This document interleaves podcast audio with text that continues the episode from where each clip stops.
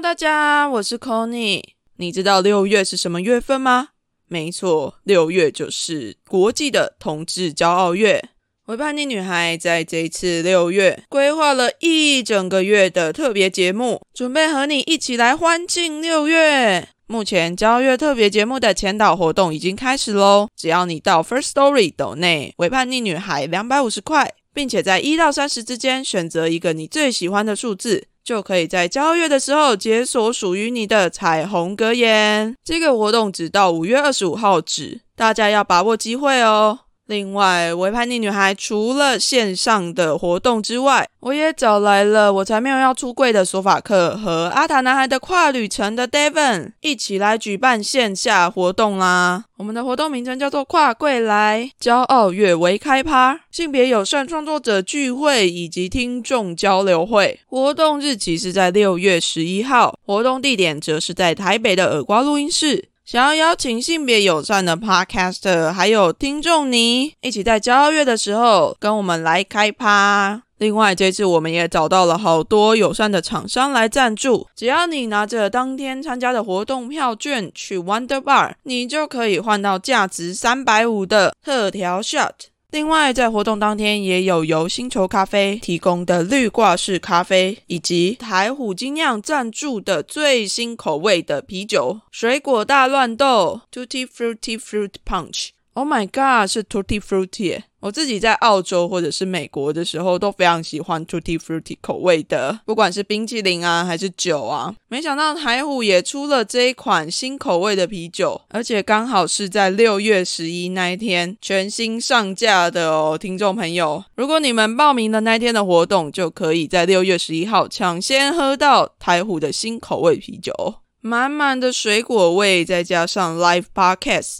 绝对会是你这个夏天最欢愉的享受。详细的活动报名内容，欢迎到维叛逆女孩的 IG 或者是 Facebook 上面查看。限额二十名哦，拍谁啦？因为疫情的关系，大家报名尽速，快去快去快去！再次的感谢友善的厂商们：Wonder Bar、耳瓜数位录音室、星球咖啡以及台虎精酿。拍手！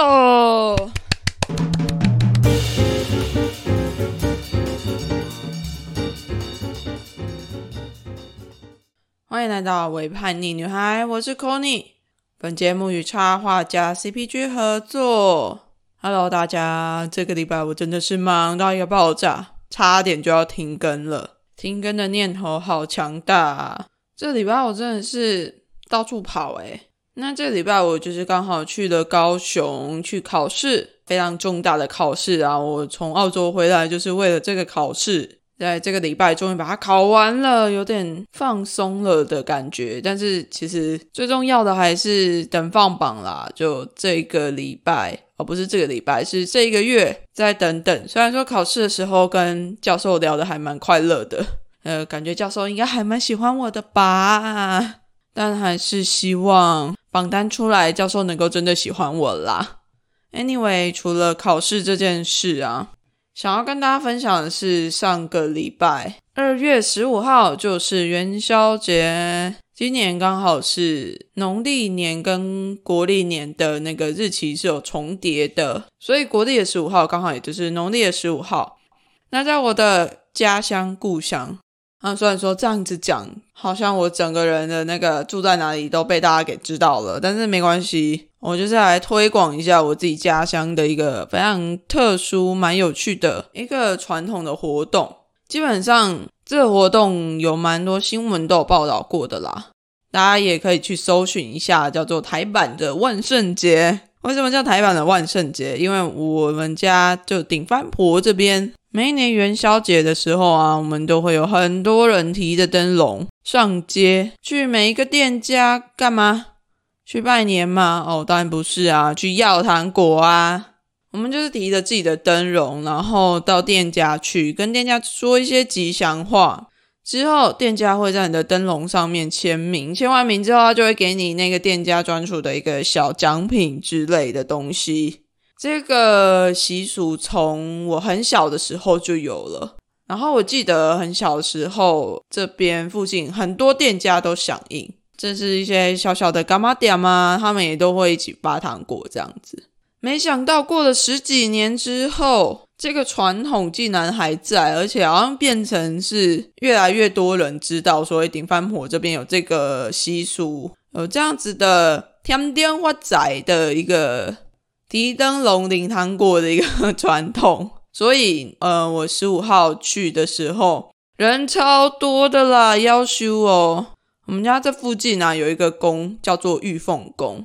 那我跟我的 partner 就是外星人，我们大概在六点半，晚上六点半左右就去玉凤宫那边排队，但是超夸张，六点半去的时候，前面已经排了一大串的人，但是更夸张的是，它活动大概是快七点才开始。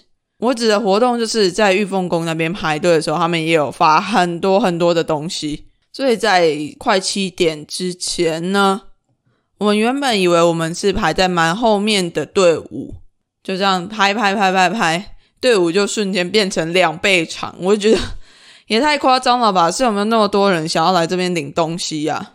后来七点一到啊，我们就去玉凤宫那边领了非常多的小奖品，可能就是鹿港镇长发的一些像一块钱的小红包。或者是我们这边的国小，他有发的一些小小的十块钱这样子。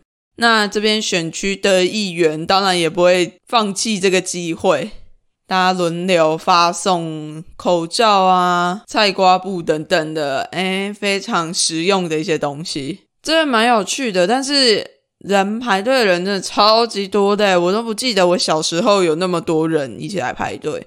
不知道大家小时候有没有做过那灯笼？我们以前小时候的灯笼都是拿那个什么克林奶粉的铁罐，拿铁钉在上面打几个洞啊，然后中间再放一根蜡烛，用铁丝把那个铁罐绑起来，再绑一根什么竹子，它就变成了一个很简陋的灯笼。可是那个灯笼能够签名的面积还蛮大的，就是小时候能够拿到的糖果饼干非常的多。但是现在可能它变得有一点点太多人知道了。所以我猜每一个店家哈，今年应该发出去的奖品可能应该有快要破千了吧？我猜，超多人在排队的啦。原本以为疫情的关系，这个天电话仔接个几队来的活动会因为这样子而稍微降温了一点，但是好像没有诶，就整个还是非常的盛况空前啊，排到我都累了。因为每个店家都至少要排个十分钟以上吧，所以在排了四五个店家之后，我们就决定打道回府。但是住在附近就有一个地利之便，所以呢，我就回家去把摩托车骑出来，开始在我们家附近巡了一圈，看还有没有一些比较远的地方、比较偏远的小所仔没有去拿到小奖品的。果然在这样骑一骑之后，还有。果然，在这样骑一骑之后，发现还有几个漏网之鱼，所以我们就去 扫过了一遍所有的那个有在发奖品的店家，之后就心满意足的回家了。如果大家想要看我们搜刮到什么奖品，可以到维叛逆女孩的 IG，我会把它泼在 IG 上面跟大家分享那个一整桌的蛮可爱的战利品啊。虽然说很多都是一些小零食啊、小文具什么的。但是凑凑年节气氛的那感觉还蛮不错的啦，就是跟大家人挤人 挤在一起的感觉，是疫情之后很少体验到这个感觉吧，还蛮快乐的。说真的啊，那除了元宵节之外呢，我这个礼拜也跑了好多家独立书店，也不能算独立书店，就是一些比较特别的书店，不是像什么诺贝尔啊、金石堂那种连锁的书店。像是我去高雄考试的时候，就顺便去高雄的三余书店。那他之前也有跟我们一起合作 Wonderful Land 听 Podcasting 同游的串联活动，也可以去搜寻三余书店的 Podcast，叫做 Taco Booking。之前就很想要去拜访了，那这一次终于有机会去三余走走。结果一进去之后就觉得很不想要走了，然后停在那个。性别的书柜那边停了很久，虽然说这个情形在我第一次踏进女书店的时候也有发生，就是哎，我真想赖在这个书店里面都不走了。但整体来说，我觉得山语就是一间非常有温度的书店啊，而且它有展演空间，我觉得是非常棒的一个地方。另外，里面的店员也有跟我介绍说，有一本书是从前有个香港，This is Hong Kong。他就在跟我说，这本书其实是那个时候三宇在香港国安法实施之前，把这个绘本的版权从香港给抢救出来的故事。听着听着，就有两个感觉，一个感觉是天哪，香港真的变成这样子了，连出版一本书，而且它只是一本绘本，然后它绘本内容画的就是以前的香港的模样。但是在国安法的施行之下，这个绘本它就变成了一个反叛的象征，会让我觉得非常的不可思议。另外一个感觉是，就很开心能够听到台湾，其实从之前一直到现在，都还是有人不断的在支持这样子的出版行业，帮助的非常值得出版的书籍出书，不受到一些很可怕的法律影响。我就觉得很高兴，台湾能够有这些人的存在。那除了去了三语书店之外啊，我。在礼拜天的时候，也到了中央书局，台中的中央书局。你看，我真的是台中、高雄各种跑。为什么会去中央书局呢？其实我去听的是一场讲座，是由好民文化行动所举办的一个讲座。那它也是属于他们今年的自由路上艺术节的一个部分。这个讲座的名称叫做。天外天与梅屋夫带着历史款款而来，是由邓惠恩博士所带来的一个演讲。那他主要是用故事的方式来跟我们说关于天外天剧场跟现在已经改名叫做国父史基纪念馆的梅乌夫这两个空间之间的一些关系。然后从中间来爬出关于台湾的历史，关于我们的记忆，甚至是关于不当党产到底是什么，关于到底什么样是台湾人的风骨。在听这个讲座的时候，我就会有一种感觉是：天哪，原来台湾还有这样子的一段历史存在。因为在之前我有 follow 过天外天剧场，但是我并不知道它其实。背后是有那么多的故事存在的。在那个时候，虽然说我是知道说有很多人在很努力的想要不让天外天剧场被拆除，但其实我没有很认真的去查资料说，诶，为什么天外天到底有多重要？为什么不要让它拆除？虽然说它已经在去年很可惜的真的被拆掉了，所以我也没有机会去见到它真正的那个剧场的。感受一下他的那个遗迹啦，蛮可惜的这件事情。在听这个演讲的时候，我就觉得有一个记忆非常深刻的点是，邓辉老师他说，他就说了一句话，他说台湾人的记忆是非常破碎的。我觉得非常的可以理解他想讲的这个东西耶。就像是我自己从国立编译馆的那个时候开始学到的很多东西，虽然说在那个时候已经没有在念什么三民主义，也不用考默写啊，还是要书写什么“我爱中华”之类的东西，或者是也不用上台演讲，非常慷慨激昂的“我要反攻大陆”等等的。但是我可以感觉到的是，这样子非常党国的思想仍然是非常存在在台湾人的心里。然后，到底什么样是真正的台湾文化？台湾人的历史又是什么样子？事实上，我们是非常不清楚的，尤其是。因为地缘的关系，台湾有非常多不一样的政府、不一样的语系、不一样的语言的人来统治过。那在那一些政权交织的时候，那当下的台湾人他们到底是什么样子？其实我们真的，如果不是这些文史学家非常努力的去爬书，非常努力的想要去找出来他们到底是什么样子，我们还真的无从得知。诶所以，我其实还蛮感谢这场讲座，能够让我听见这些真正属于台湾人的故事。同时也让我重新思考说，诶，到底台湾应该要是什么样子？好啦，我最近都在谈蛮多关于转型正义啊、人权议题等等的部分，不知道大家有没有怀念我的性别 part？现在就来跟大家聊一聊我的性别 part。我这次去高雄，其实还有去拜访了台湾同志咨询热线的南部办公室。噔噔，这还真的是我第一次踏进去热线的南办。之前都只是听朋友在那边说，哎，热线南办有办了什么活动，办什么活动，但是其实我都没办法参加，因为就没有在台湾嘛。那这次终于到了热线南办，那我第一次参加的就是 开放式关系小组，那也在那边聊了聊我自己前段时间算是一个蛮新的尝试。但同时也可能是我感情生活中最风风雨雨、最 mass 的一次。我觉得其实能够找到一个能够理解你的同温层来聊聊自己的情感关系，我觉得是蛮棒的一件事情诶。因为在我那个风风雨雨的当时。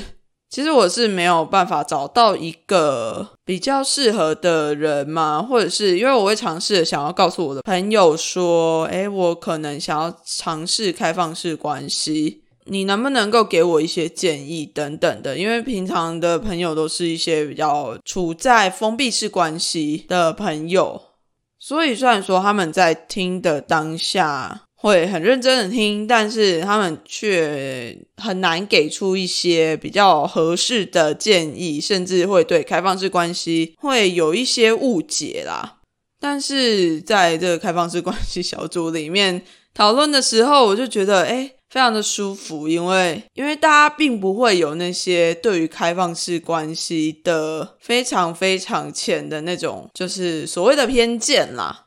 而是大家因为都有类似的经验，而能够真正的去理解、同理你的那个感受，还有那种第一次开放的惴惴不安的感觉等等的，他们也都能够理解。所以我就觉得，哦天呐，我应该早点来这边聊的吧？聊一聊之后，可能会觉得心情会好一点。好了，我也不知道啦。不过现在可能也能聊的，就只有过去的经验了。毕竟我现在也是从开放式转为封闭式的一对一关系，不过能够聊聊自己的故事，我觉得是蛮棒的一个经验。那当然不止开放式关系啦，能够在热线聊的东西非常多。所以大家在性别上面如果有很多疑难杂症的话，都欢迎去找热线。像是什么跨性别小组啊、亲密关系小组啊、教育小组啊什么的，然后通通都去找热线就对了啦。如果你想出柜，也可以先找热线咨询一下。我真的觉得他们是一个全方位的，把同志的心灵照顾的好好的一个单位。那如果大家有想要再多听一点我的爱情故事的话，可以去伪叛逆女孩的脸书或者是 IG 敲碗问我，但是我不一定会讲啦。爱情故事真的不是我擅长。我 讲到爱情故事不是我擅长，我说前两天也跟外星人一起去看了《尼罗河谋杀案》，看完了之后我真的是一头雾水，就在此不爆雷，但是我又觉得怎么可能为爱杀来杀去的？这个我真的是没办法。但外星人竟然跟我说他可以理解这件事情，我又突然觉得有点毛骨悚然。我是不是应该要把我的保险买高一点之类的？没有，我开玩笑的啦。平常我是蛮喜欢看推理的剧情的，但是如果在推理的剧情里面放了太多的爱情戏，我真的很出戏耶！就是 到底是发生什么事情啊？但是让我很意外的是，《尼罗谋杀案》里面竟然悄悄的、默默的出现了一小段的女同志支线，让我有点惊喜，蛮 surprise，而且觉得好可爱哦。整部剧里面，我最喜欢的就是这个女同志支线了。虽然说只有出现一下下而已，而且他们都还不是主要的主角。到底我为什么要去看这部《尼罗的谋杀案》呢？但是大家如果想要看一下的话，还是可以推啦。就是外星人是还蛮喜欢的，而且还蛮可以理解里面的主角他们到底在想什么。然后又开始从文本分析啊，然后角色性格什么的，我就 OK fine。我还是呈现一片混乱当中，但没关系，生命会自己找到出口的。所以大家还是可以去看一下啦。那这一集闲聊集就差不多到这边结束喽。大家不要忘记到 Apple Podcast 上面为我留下五星评价并留言。如果你想看我元宵节拿到多少奖品的话，也欢迎追踪我的 IG 为叛逆女孩，或者是 Facebook 粉丝专业。如果你再更喜欢我一点，也可以到 First Story donate 我的，没有问题，完全没有问题。拜托各位大恩大德，我去面试的时候，教授还偷偷的问了我一个问题，说你的 Podcast 能赚钱吗？我就跟教授说，教授，那个我很努力了，但是听众不赏给我，我没办法。好啦，我没有这样回答教授啦，但是就是。我跟教授回答就留在我跟教授之间，但是还是请大家赏口饭给我吃吧。这一集就先这样喽，大家拜拜，我们下次再见啦，See you！啊，终于录完了，啊靠，要忘记按暂停了啦。